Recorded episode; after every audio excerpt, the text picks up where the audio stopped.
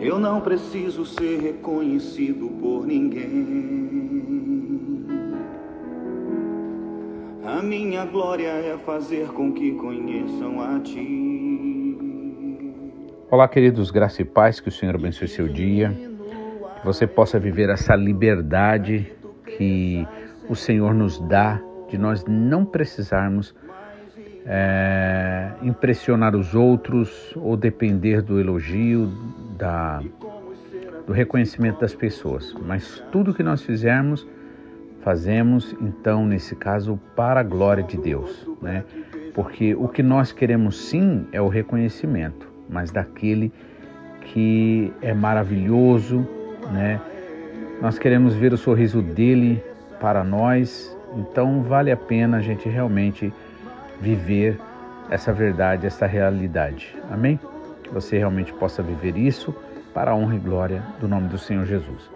Ontem nós comentamos sobre quando entregaram Jesus ali a Pilatos, e em seguida, é, no capítulo 27 de Mateus, a morte de Judas, né, que ele vai lá e ele, é, com remorso, né, ele vai entregar é, devolver as moedas ali. Ele admite que pecou, que traiu sangue inocente, mas os principais sacerdotes ali, os anciãos do, do povo, é, ignora ele, diz que isso aí é com você tal, e né, basicamente não aceitam de volta. No entanto, é, Judas, no desespero ali, ele joga as moedas, as 30 moedas de prata na, lá no templo, e os caras chegam a uma conclusão que eles não podem usar aquele dinheiro porque é preço de sangue, foi o pagamento para que houvesse o derramamento de sangue. Veja a, a falta de entendimento né, humano religioso, porque ao ponto de, pela vida, dá apenas 30 moedas de prata. Né? E aí eles dizem assim, é, fazem um acordo lá entre eles, olha, a gente não pode aceitar porque é preço de sangue então vamos fazer o seguinte: comprar um cemitério aí é, para estrangeiros e, e, fica tudo certo. Né? E foi assim que fizeram e chamaram aquele lugar de campo de sangue e já havia profecia de Jeremias dizendo sobre isso, né? Que pagaram as 30 moedas de prata, preço que, em que foi estimado aquele, né, avaliado, aquele a quem alguns dos filhos de Israel avaliaram, né? E deram pelo campo do oleiro ali que foi o campo comprado para este é, para se tornar em cemitério. E aí a gente vê que é, a atitude de é, Judas aqui foi uma atitude de remorso. É muito comum, é muito natural é, na liberdade, vamos dizer assim, de expressão, as pessoas é, chamarem, por exemplo, não fazerem diferença entre remorso e arrependimento. Mas eu gostaria de chamar a atenção para você que existe sim uma diferença. Inclusive, a Bíblia fala sobre arrependimento, que o arrependimento, na verdade, é Deus que provoca na gente o arrependimento, né? Enquanto o remorso, né, é um sentimento que parece é, e é por isso muitas vezes confundido, né, com a questão ou pelo menos a palavra arrependimento mas a gente vai entender melhor isso daí, tá bom? É, como hoje, na verdade, eu vou ler versículos, é, assim, não só um versículo, vários versículos falando sobre arrependimento. Então, é, amanhã a gente dá continuidade no capítulo 27, né, a partir do versículo 11. Mas hoje a gente vai dar essa pausa nessa leitura corrida né, de Mateus e vamos estar tá lendo outras passagens para a gente entender melhor sobre essa questão de remorso. Né? Então, a Bíblia diz que é, o, que Judas, tomado de remorso, ele devolve as 30 moedas de, prata, né? assume que pecou, que traiu sangue inocente, né? ali aquela a devolução é rejeitada, ele joga ali no templo, vai e se enforca, né? E aí a gente vai ver essa diferença. Então vamos orar primeiro, tá? E estaremos então vendo esses versículos e entendendo essa diferença entre remorso e é, arrependimento. Pai, mais uma vez nós te louvamos e agradecemos por esse dia, por essa oportunidade, por esta fome, Pai, esse desejo de aprender, Pai, de, é, de conhecer a tua palavra, a tua vontade, para que a gente possa então, Senhor, conhecendo a tua palavra, aquilo que agrada o Senhor, o que é que o Senhor quer de nós, a gente possa orar e orando, Senhor, a gente possa receber, porque, Senhor, se nós não pedirmos, Pai, com certeza nós não receberemos. Foi isso que Jesus Cristo disse: Pedir e dar-se-vos-á, buscai e achareis, né? procurem e vocês vão achar, batam e a porta será aberta. E o Senhor deu vários ensinamentos falando sobre a importância da gente orar, de buscar, de persistir na oração, porque verdadeiramente o Pai quer nos abençoar, mas nós precisamos orar. Por isso, Senhor, nós queremos te louvar por este esta oportunidade que nós temos de crescer, de conhecer a tua palavra, de nos fortalecer espiritualmente, de nos lavar, nos purificar, Pai, através desta água da tua palavra. E assim, Senhor, o Senhor nos guarda, nos livra de todo mal, de toda tentação. Por isso, em nome de Jesus, mesmo assim reconhecendo nossos pecados, nossas iniquidades, nossas prevaricações, nós viemos agora, Senhor Chegamos até a Ti e te pedimos a Tua lavagem. Lava-nos, purifica-nos, santifica-nos, ó Pai. E também declaramos em nome de Jesus perdoado a todo e qualquer que nos deve, em nome de Jesus, até que nós sejamos totalmente curados, sarados de qualquer sentimento maligno que o inimigo queira trazer e nos atrapalhar, Pai. Em nome de Jesus é que nós oramos e agradecemos. Amém? Então aqui é, eu gostaria de primeiro falar sobre arrependimento e remorso, né? Dar uma ideia, né? Que apesar das palavras arrependimento e remorso serem muitas vezes usadas como sinônimos, né?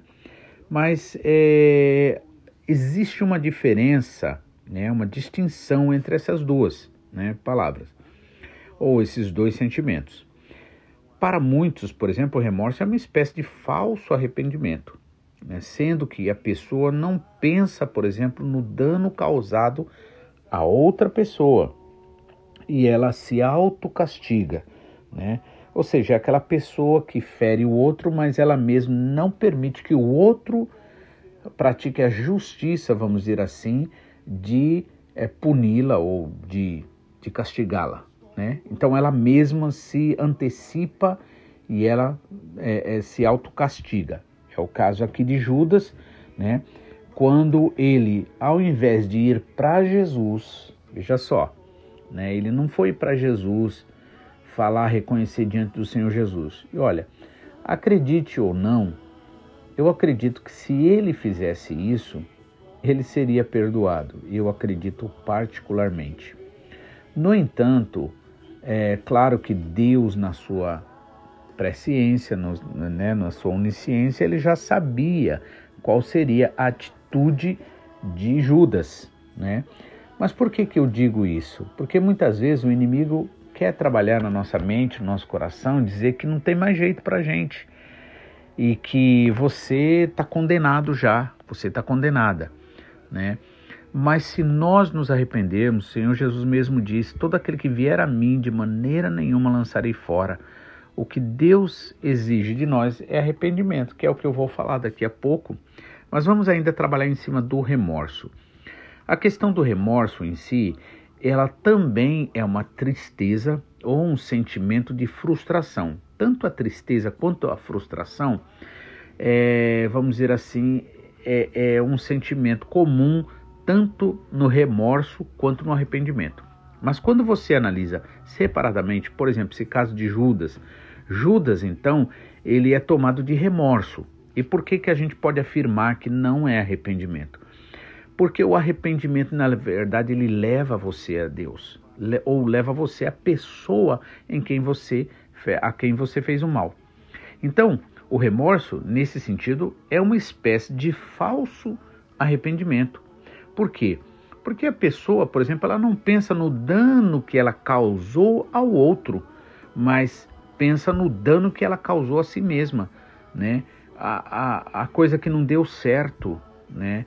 Então muitas vezes a gente fala assim: "Poxa vida, eu me arrependi de ter comprado aquela casa, me arrependi de ter comprado aquele carro, né? Me arrependi de ter feito isso, me arrependi de ter ajudado uma pessoa, por exemplo, né? Só que nesse caso não é arrependimento. Nesse caso é remorso. É uma tristeza, né, baseada na, na frustração, tem sua mistura na decepção também, muitas vezes, mas por que não é arrependimento? Porque arrependimento, segundo a Bíblia, é algo positivo que tem que acontecer, porque sem arrependimento ninguém será salvo. Né? Por isso que a Bíblia está cheia de chamadas do tipo assim, arrependam-se, né? Jesus começou o ministério dele falando isso, arrependam-se porque o chegado o reino dos céus.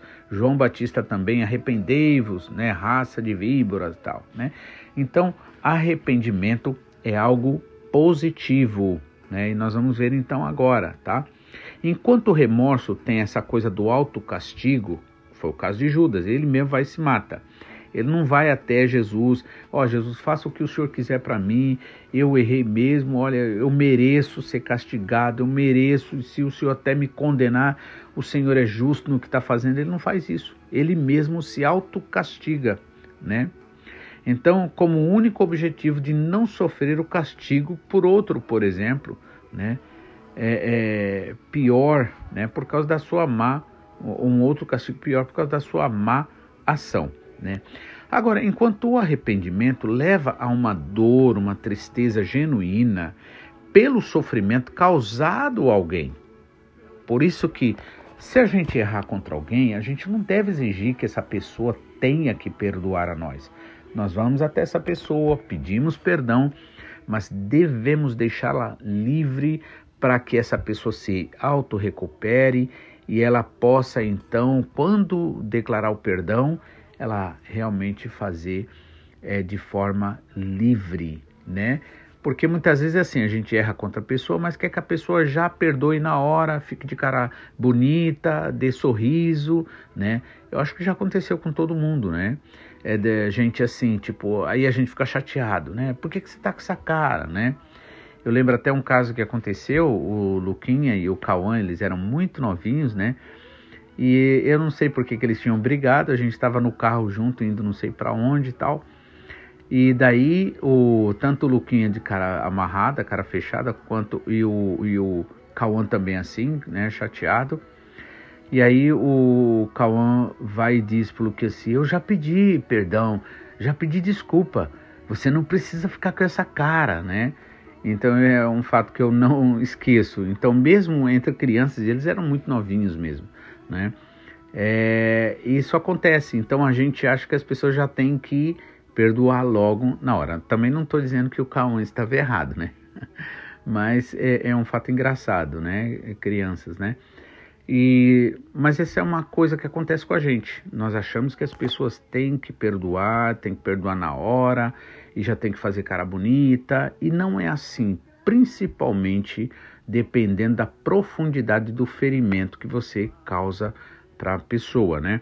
Então, o arrependimento nesse caso, ao contrário do remorso, né, que leva a pessoa a fazer um autocastigo, o arrependimento leva a uma dor genuína, uma tristeza pelo sofrimento causado a outra pessoa, pelo erro que você cometeu a outra pessoa. E aí é, termina, né, nesse caso, em uma mudança de atitude, né, para não voltar a cometer esse mesmo erro. Assim, o remorso é um sentimento que prende o indivíduo ao passado também, enquanto o arrependimento verdadeiro ele liberta a pessoa para viver o presente e o futuro consequentemente de forma mais consciente, mais aceitável. Em outras palavras, enquanto o remorso ele não traz nenhuma mudança para a sua vida, exceto muitas vezes uma atitude muito brusca, muito insana, como no caso do Judas, né? O arrependimento ele te dá é, é, é, a possibilidade de você aprender com o próprio erro. Né? E o verdadeiro arrependimento é aquele que permite a outra pessoa, a pessoa a quem você ofendeu, ela te castigar se for o caso, porque você de fato sabe que você errou contra a pessoa, né? E aí agora eu gostaria de ler alguns versículos, né, que é, tenho aqui né, para vocês, né? Por exemplo, então esse o arrependimento, né? É sentir-se triste por causa do seu pecado, da sua atitude errada, seja para Deus, seja para as pessoas, mas vem com aquela, aquela, aquele sentimento de mudar, aquela, aquela consciência que eu preciso mudar, que eu preciso reparar essa situação, né? Quem se arrepende, por exemplo, rejeita o mal, né, e reconhece que precisa da ajuda do Senhor. Né? O verdadeiro arrependimento vem da convicção, né, é, que do, do, do pecado, do erro, através do Espírito Santo e leva você a mudar de vida, né, com a ajuda do Senhor. Né? O arrependimento também é uma coisa interessante, ele vem do coração, mas é revelado na sua atitude para com o outro, para com Deus, né? Na sua vida direto, a mudança de vida né, que acontece. Então, quem se arrepende é, toma uma atitude diferente, porque o arrependimento ele é essa esperança, vamos dizer assim, para uma nova atitude, né? É, e é, ele tem base o que na humildade também, né? E tenta fazer o que é correto para agradar a Deus, para ser justo às pessoas. O arrependimento é uma condição essencial, por exemplo, para a nossa salvação. Por isso Jesus falou para que se arrependesse, João Batista falou, Paulo fala e tantos profetas ali usados por Deus, né? E aí vamos ver aqui alguns versículos que a Bíblia fala sobre arrependimento. Por exemplo, primeiro que a gente vai ver aqui é a, a Atos dos Apóstolos, capítulo 3, versículo 19, que diz o seguinte: Arrependam-se, né? Pedro falando ali para o povo: arrependam-se, pois, e voltem-se para Deus. Então, arrependimento é assim: você está indo numa direção, por exemplo, para o sul, você dá meia volta e agora continua também andando. Todos os dois é movimento, seja para baixo, para cima, para o sul, para o norte. A movimento é movimento. A vida é movimento. Só que quando você se arrepende você dá meia volta. A palavra arrependimento, inclusive, na sua original é, tradução, significa meia volta, dar meia volta. E agora você estava indo na direção contrária, agora você vai para outra direção. Então arrependam-se e voltem-se para Deus, porque, oh, desculpa, para que os seus pecados sejam cancelados. Amém? Lucas 5, 31 e 32, Jesus diz o seguinte: Não são os que têm saúde que precisam de médico, mas sim os doentes.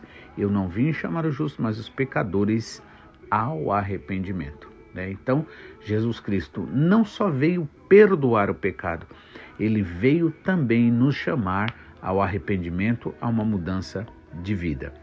Lucas ainda também capítulo 15, versículo 10 assim, Jesus falando, né?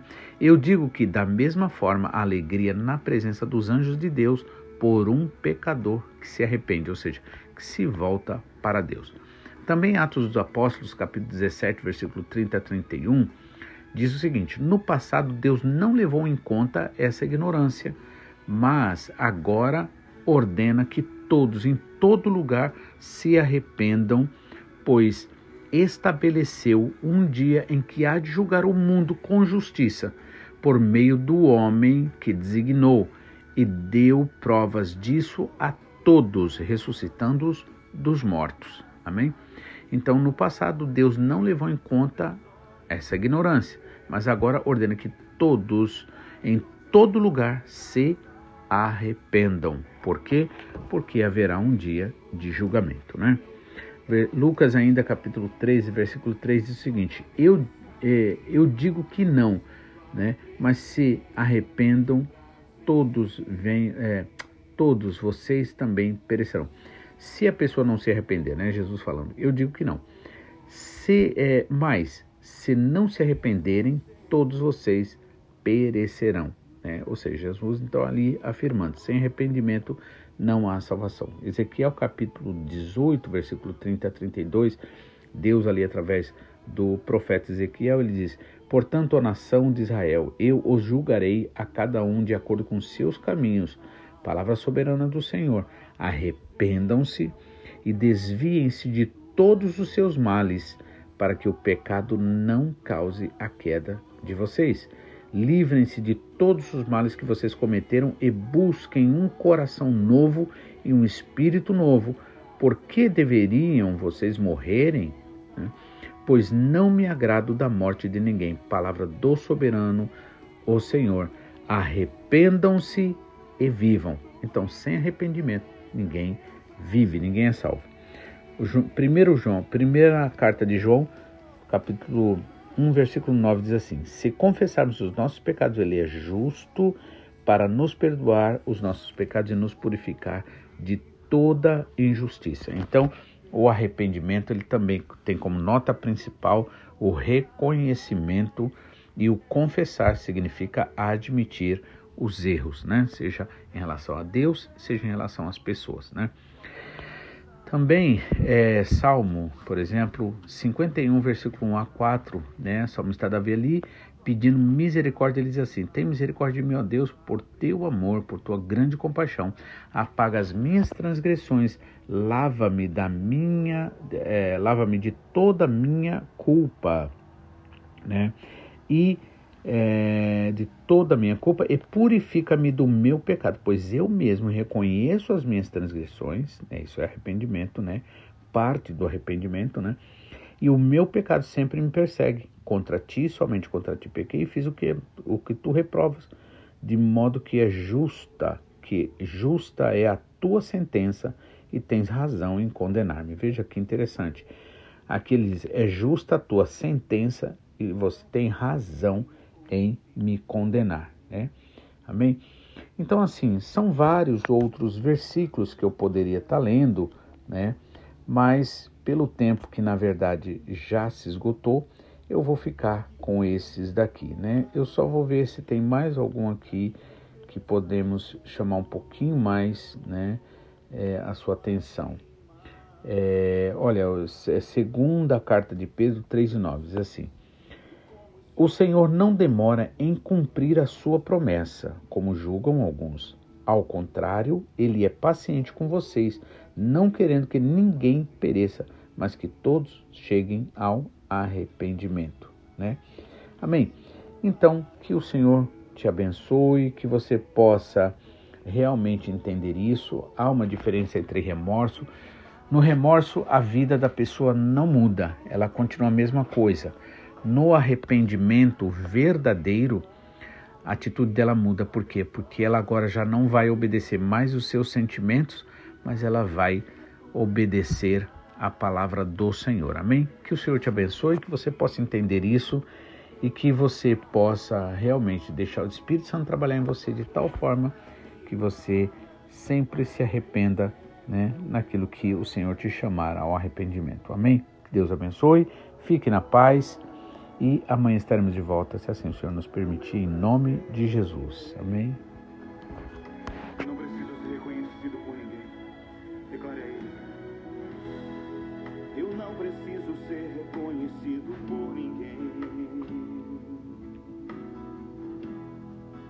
minha glória é fazer com que conheçam a ti.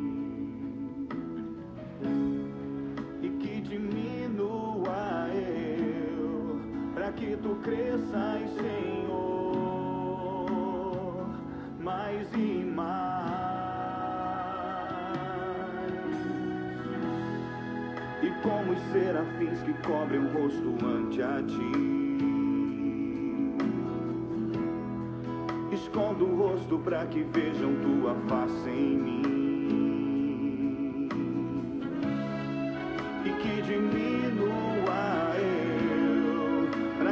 cresças, Senhor,